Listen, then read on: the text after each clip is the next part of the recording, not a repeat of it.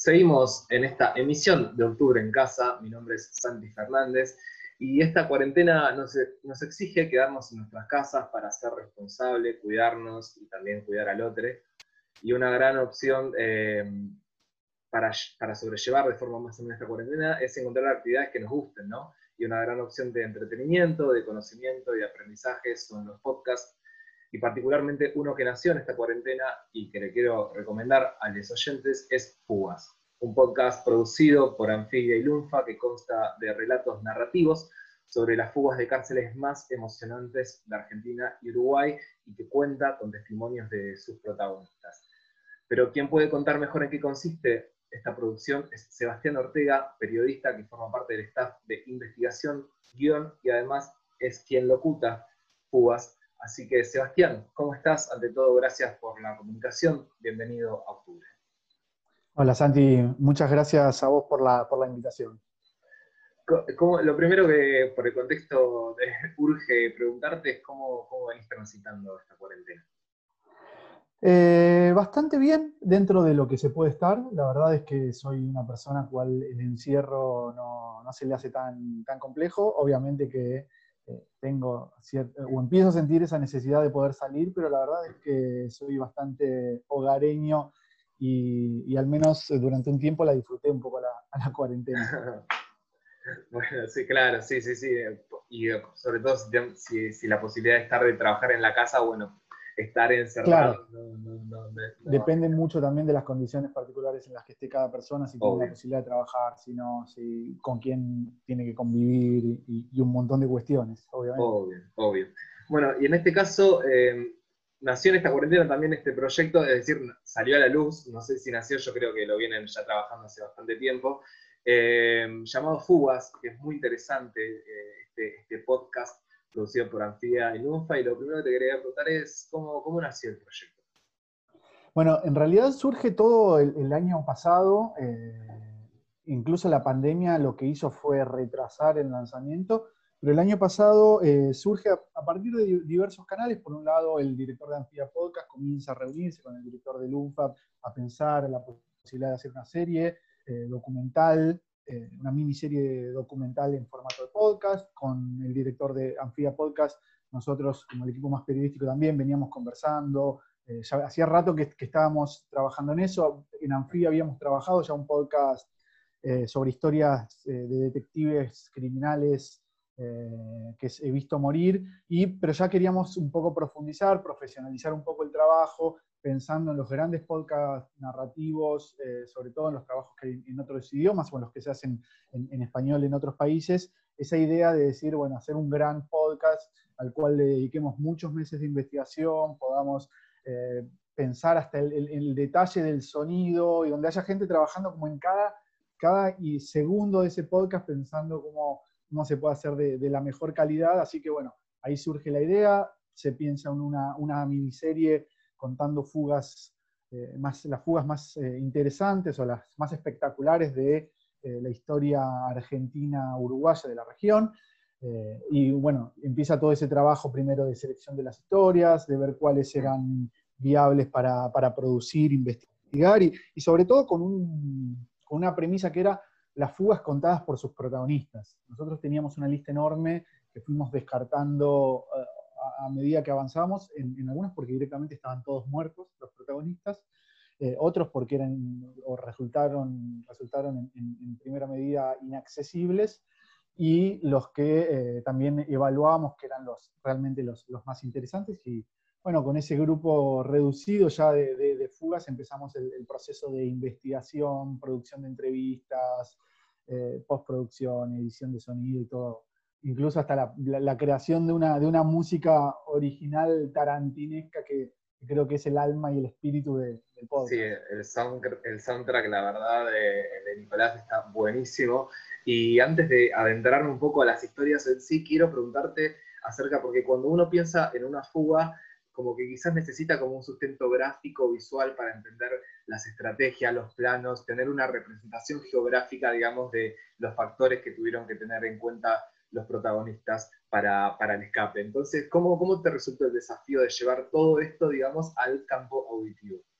Sí, eso realmente fue, fue complejo, primero porque nos costaba a nosotros entenderlo desde lo, eso, lo, de, la, historia desde los planos, desde lo geográfico, entenderla nosotros cómo fue paso a paso, bueno, y después de lograr entenderla, bueno, hacer que la persona que esté escuchando y que va a escuchar solamente un podcast de 20 minutos, eh, uno más extenso que los otros, eh, pueda entenderlo en ese tiempo breve y sin perderse de la historia, muy fácil pueda comprender la, cómo, funciona. Por ejemplo, nosotros a los entrevistados les hacíamos que nos dibujaran los planos y que todo lo que nos contaban fuera eh, eh, relatado sobre un papel eh, y, su recorrido por el plano para que después nosotros eso lo podamos graficar, explicar. O sea, hubo algo de, arquitectura, no solamente de la arquitectura de la fuga, sino de arquitectura real, digamos, de, planos de cómo que, que, de hecho las fugas son eso también, ¿no? Hay, trabajaron en, varias de las que hicimos personas arquitectos que diseñaron la fuga,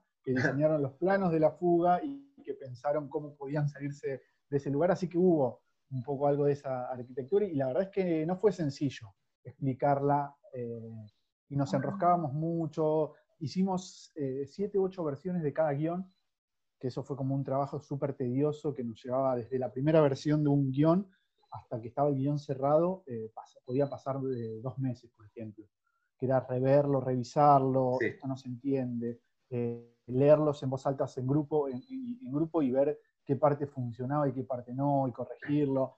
Fue un, laburo interesante, pero también eh, complejo. Sí, sí, sí, me imagino, me imagino. Eh, y una cosa que, me, gusta, me, gustaría saber, porque en los podcasts, digamos, en, en, los tres episodios, en realidad cuatro porque uno es doble, pero en los episodios que salieron hasta ahora, hay un denominador común que lógicamente es la fuga, es la intención del escape, pero hay otro denominador común que es, digamos, que los presos y presas son víctimas de, persecución política, ¿no? De, ser jóvenes militantes que por pensar distinto a los intereses del gobierno de facto, como que vieron privada y legítimamente su libertad. Entonces, ¿sentís que el podcast eh, transmite un poco la historia que padeció la militancia de aquellos tiempos?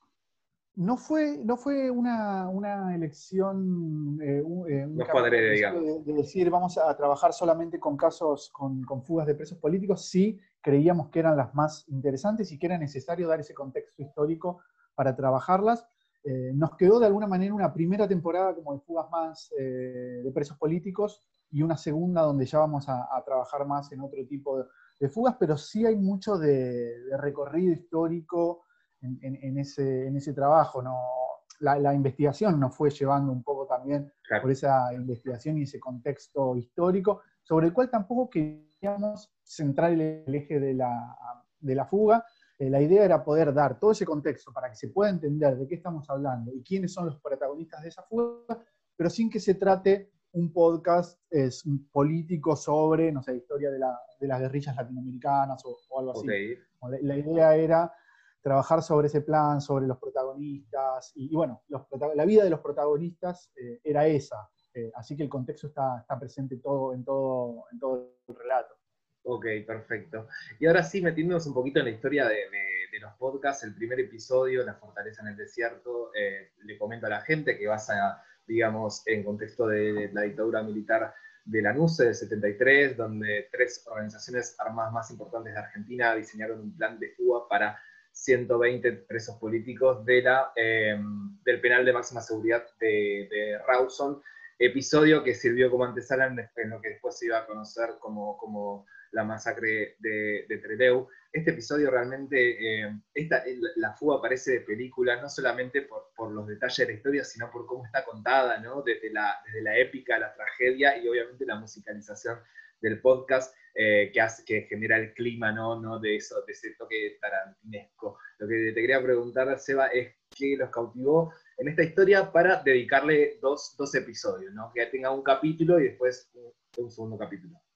Debo confesar que en, varios de los encuentros se llegó a discutir la posibilidad de directamente transformar el podcast y que sea solo una miniserie sobre este sobre esta fuga. Ah, que sea, la trama solamente. Sí, se pensó, se pensó, se discutió, hubo, hubo votaciones sobre al respecto, quedamos, en, cerramos en, dos episodios. Era una historia tan, tan interesante, tan compleja, eh, que, no, que, en un solo episodio sentíamos que se nos perdía un poco, que era resumirla y, simplificar que, que creíamos que, había que, dar, que, había que, meterse en los detalles. Nosotros, la, la, fuga, la masacre, por ejemplo, obviamente que, la trabajábamos, que es básicamente el desenlace trágico de nuestra fuga, pero ni siquiera llegamos a profundizar un poco en la investigación, o sea, que es una trama también súper eh, eh, oscura e interesante de, la historia argentina, el fusilamiento de,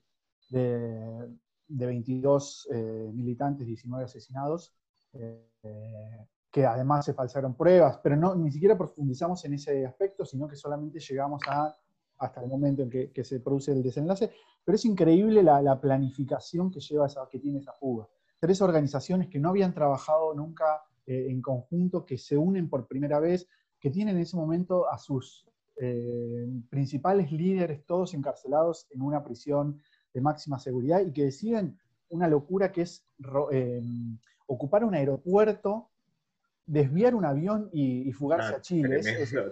La, fuga es increíble desde, todo el punto de vista, planificada hasta el máximo detalle, trabajada eh, durante meses, eh, paso a paso, detalle a detalle. Es, realmente eh, increíble el, trabajo que se hizo, que pasó a la historia obviamente por ese desenlace trágico, pero que, hay cuestiones en la fuga que son, son impresionantes. nos parecía que darle, reducirlo a un solo episodio, como estaba pensado en, originalmente, eh, se nos perdía lo más rico de esa historia. Y además porque conseguimos en esa, a medida que fuimos avanzando, conseguimos eh, a tres de esos protagonistas, las, entrevistas a tres de esos protagonistas que resultaron ser entrevistados maravillosos, lo que uno sueña cuando tiene la posibilidad de, de hacer un trabajo, sobre todo sonoro, donde necesita realmente eh, la colaboración y la parte de, los entrevistados y realmente funcionaron de una manera increíble. Es Sebastián Ortega quien nos cuenta esto, periodista, investigador, eh, guionista y también narrador del podcast Fugas, que trata de las fugas más emocionantes de, Argentina y Uruguay. Y Seba, recién estaba recalcando esto de los testimonios. Bueno, en el segundo episodio, que, que es Las ovejas descarriadas, que habla de la historia de la fuga de mujeres más grande de Argentina, llevada a cabo en el 75 en, la, ex cárcel El Buen Pastor, en la ciudad de Córdoba.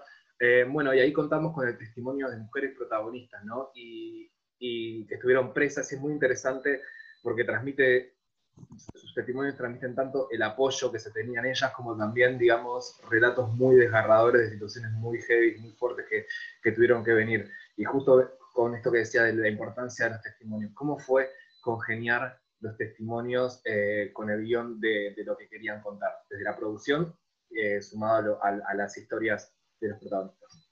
Los y en, este caso creo que tuvimos eh, un, aporte propio, que fue el crecimiento que, tuvimos, un crecimiento interno en el, proceso de, construcción, que después de haber atravesado lo más arduo que fue la producción del, episodio de, de Rawson, eh, creo que en este teníamos como un poco más de experiencia en ese trabajo, no, no tanto obviamente porque había pasado un solo episodio doble, pero, sí, pero sí habíamos aprendido muchísimo en ese trabajo y creo que mucho de eso se ve en el, segundo episodio. Es, eh, creo que para mí es eh, el, que más me termina gustando, el, más prolijo, más cerrado de esas historias.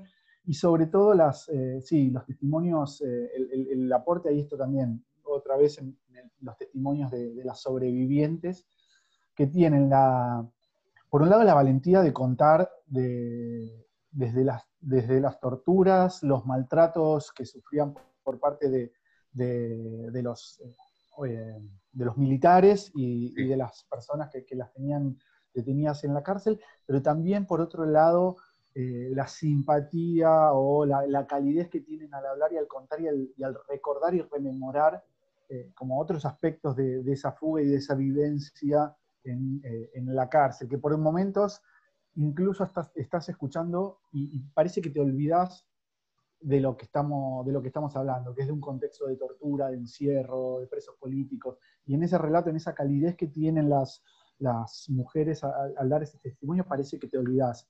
Eh, nosotros, creo que ese, hubiera sido imposible hacerlo o, que hubiera salido tan prolijito sin la experiencia y lo que sufrimos haciendo el primero, eh, la primera historia. Eh, y eso a mí me parece que, se ve y desde lo sonoro también creo que hay, hay algo como, como contrastes muy fuertes en la música, desde el Ave María que suena en, la primera escena y te pone los pelos de punta, eh, o el, contraste con un cuarteto cordobés de la década del 70, que lo escuchás y te, pone, y te pone automáticamente en el momento en que hay presas comunes en la garganta y los guardiacárceles mirándolas, mientras las, las mujeres estas eh, se escapan eh, por, la, por una, tomando una ventana. ahí hay también un trabajo desde lo, desde lo sonoro que es impresionante y que tiene particularmente ese episodio. No, sí, sí, la verdad, muy, muy, muy bien logrado el segundo episodio. Y si nos vamos al tercero, eh, perdón, en realidad vendría a ser el, cuarto y, el último, eh, nos encontramos con, una historia que es, eh, el episodio se llama Los 111, trata, de, digamos, de, la fuga de Punta Carretas en Uruguay a presos políticos de, la organización Tupamaros. y en este caso, bueno, es la historia es un récord Guinness porque es la, mayor fuga que, ha habido en la historia, eh, exitosa. Y lo que te voy a preguntar fue qué fue lo que les impulsó a contar una historia que en este caso cruza el charco, que ya forma parte del plano internacional y no nacional. Acá hay algo de también, en esta yo eh, siento algo personal en, haber defendido, bueno, igual desde el comienzo creo que no había discusión sobre que esta era una fuga que tenía que estar, porque es una fuga que entró en los récord Guinness por la cantidad de pesos. Pero a mí, personalmente lo que me pasaba con esta fuga es que me parece la más increíble de todas las fugas que, hubo en la historia. Eh, la, locura o, lo delirante que suena en esa conversación que hay entre, entre presos, donde uno ya se les caen, o sea, es por un lado la tenacidad de esos presos, pero por otro lado es decir, bueno, somos capaces de hacer cualquier cosa para fugarnos, que es eh, cuando ya se le habían caído todos los planes de fuga, los habían descubierto y estaban prácticamente inmovilizados en un, en un penal, alguien decide agujerear todo el penal, todas las celdas del penal y escapar y, que se escapen todos. Es, directamente es una locura.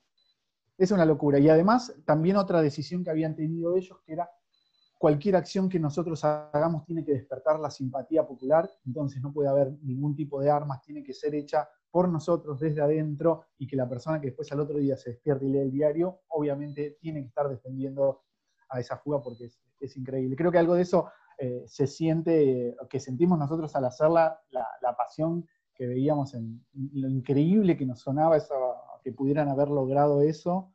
Eh, y creo que eso se ve, se ve, queda reflejado un poco en, el relato de los protagonistas. Sí, sí, aparte, digamos, esto eh, fue, fue, intencional, digamos, fue buscado el hecho, digamos, de, hacer una fuga em, sin, sin, disparar una sola bala y que fue, que fue lo que finalmente terminó pasando, ¿no?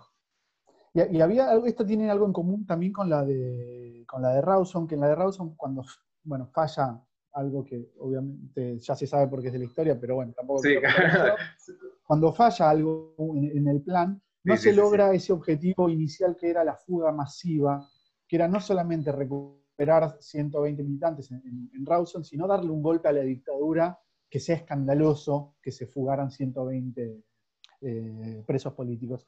Y en el caso de, los 111 también hay algo de ese, de ese impacto y de ese golpe de decirle, alguien le pone el abuso a esa fuga, y es decir, bueno, vamos a darle el golpe más duro que podamos darle eh, al gobierno militar escapándonos todos, vaciando una cárcel.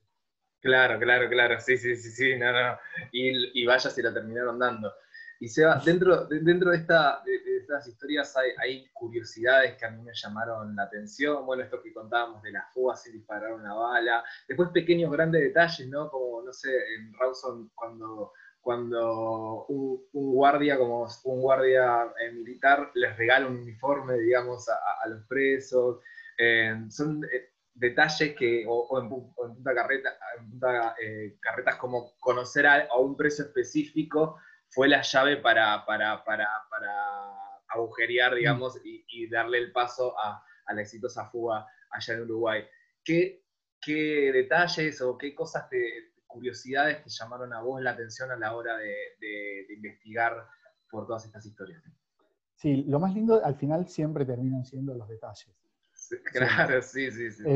a, mí hay algo que me encanta, que es cuando, cuando se están fugando, están haciendo desde la cárcel de Punta Carretas un túnel para escaparse y deciden hacerlo desde adentro porque de afuera se estaba demorando y dicen, bueno, no, lo vamos a hacer nosotros, y empiezan a trabajar un montón de horas desde adentro, a acabar desde una celda, y cuando están cavando el túnel ya se están quedando sin aire, prácticamente estaba, eh, se estaba eh, dificultando muchísimo el trabajo porque no había oxígeno adentro, y de repente alguien rompe y empiezan y encuentran arena y descubren que hay otro túnel que se cruza ahí y le llega una bocanada de aire fresco.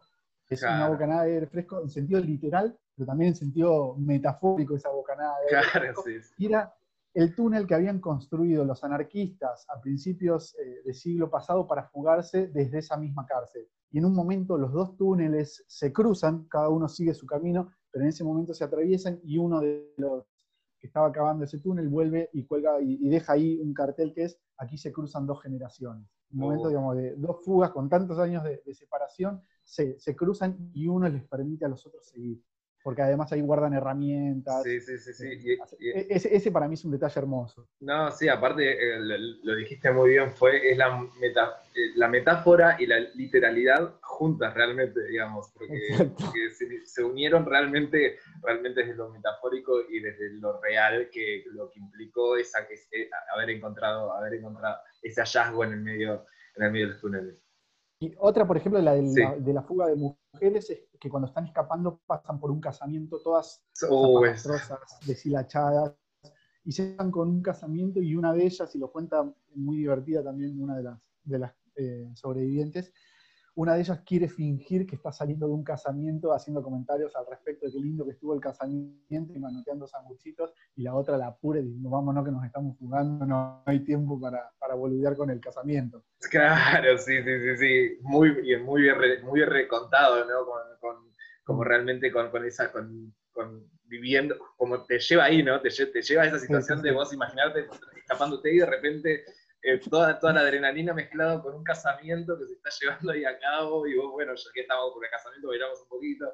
No, no, es muy, es, muy tremendo. Ah, bueno, te, voy a agregar el, el, último, el último detalle que es, eh, y, y, acá ya voy al paso a lo, a lo triste, a lo doloroso, que es el que uno de los entrevistados es eh, Celedonio en la, en la, fuga de Rawson, y es el último que va a entrar a los autos para escaparse y cuando ya está arriba del auto se acerca corriendo alguien y le dice, tenés que, tenés que bajarte porque la vieja, que era otro de los militantes, eh, tiene que entrar la vieja. Él se baja, lo mira, se dan un abrazo a los dos y la vieja le dice, uy, discúlpame, te cagué. Y él termina bajándose del auto y después todas las personas que, que estaban en el auto son las personas fusiladas y se, se termina salvando en el último minuto porque aparecía otro eh, que se bajaba, que es uno de los... Eh, finalmente que termina siendo fusilado. Que ese detalle contado encima por él que, se salvó es, impresionante. No, sí, también, también habla un poco de ese detalle ¿no? de, la organización y del respeto que se tenían entre los militantes, porque bueno, cuando mm. a la gente que las fugas se daban entre, entre grupos tan grandes, había un orden jerárquico por cuestión de, de, militancia política y bueno, que, había que respetar, entonces ese detalle también es, es importante y también le da una fuerza a, lo que pasó, a lo que lamentablemente terminó pasando después con la masacre. eh, te agradezco muchísimo esta comunicación. Para, para dos preguntitas para terminar. La primera es si, si sentí que, ya, ya, esto por fuera de las historias, sino del formato podcast, eh, ¿cómo, qué, cosas positivas se le encuentran a este formato, sobre todo para llevarle estas historias a las nuevas generaciones, ¿no? a chicos y a chicas de 15 años para, para que sepan de forma, eh, de forma más entretenida, que es con alimentándose los auriculares, poniéndose eh, lo que ha pasado en la historia argentina. Eh, ¿Sentís que el podcast es un formato que, que, acerca a las nuevas generaciones? Yo creo que sí y que va a ser algo que, va a seguir creciendo, primero por la facilidad de escucha y por otro lado por lo increíble que es eh, lo sonoro, la, capacidad o la posibilidad que tiene de transportarnos y de llevarnos a esa historia y de olvidarte completamente en el momento que estás escuchando, cuando escuchas los, sonidos ambiente, las voces de los protagonistas, eh, los ruidos, eh, con tanto detalle y tanta calidad, podés abstraerte y olvidarte realmente del lugar donde estás y, sentirte eh, como, sentir esa atmósfera que, y vivir esa, situación. Me parece que desde lo sonoro hay, hay algo que, es, eh, que tiene una potencia que no, que no puede ser superada quizás por otros formatos, o, sí, pero discutible. Me parece que tiene una, ese formato tiene algo increíble para dar esa, esa atmósfera. Y por otro lado, porque las, obviamente las facilidades tecnológicas y, también hacen que eh, la posibilidad de escucharlo, de consumirlo on demand como si fuera un Netflix, eh, también son súper interesantes. Y además pensando también que es entretenimiento, que no, no, no, no deja de ser también eh, entretenimiento y que también lo, lo, hacemos con, un poco con ese, con ese sentido y que vos antes hablabas de la pandemia, a nosotros nos interesa mucho pensar cómo lo consume y a veces hablamos y le decimos, bueno, ¿y vos dónde lo escuchás? ¿Dónde te gusta escucharlo? Y nos cuentan, no sé, gente que lo hace cocinando, limpiando, lavando la casa, muchos amigos y amigas que lo hacen tejiendo ahora en, cuarentena, se aprendieron a, tejer y, lo hacen tejiendo.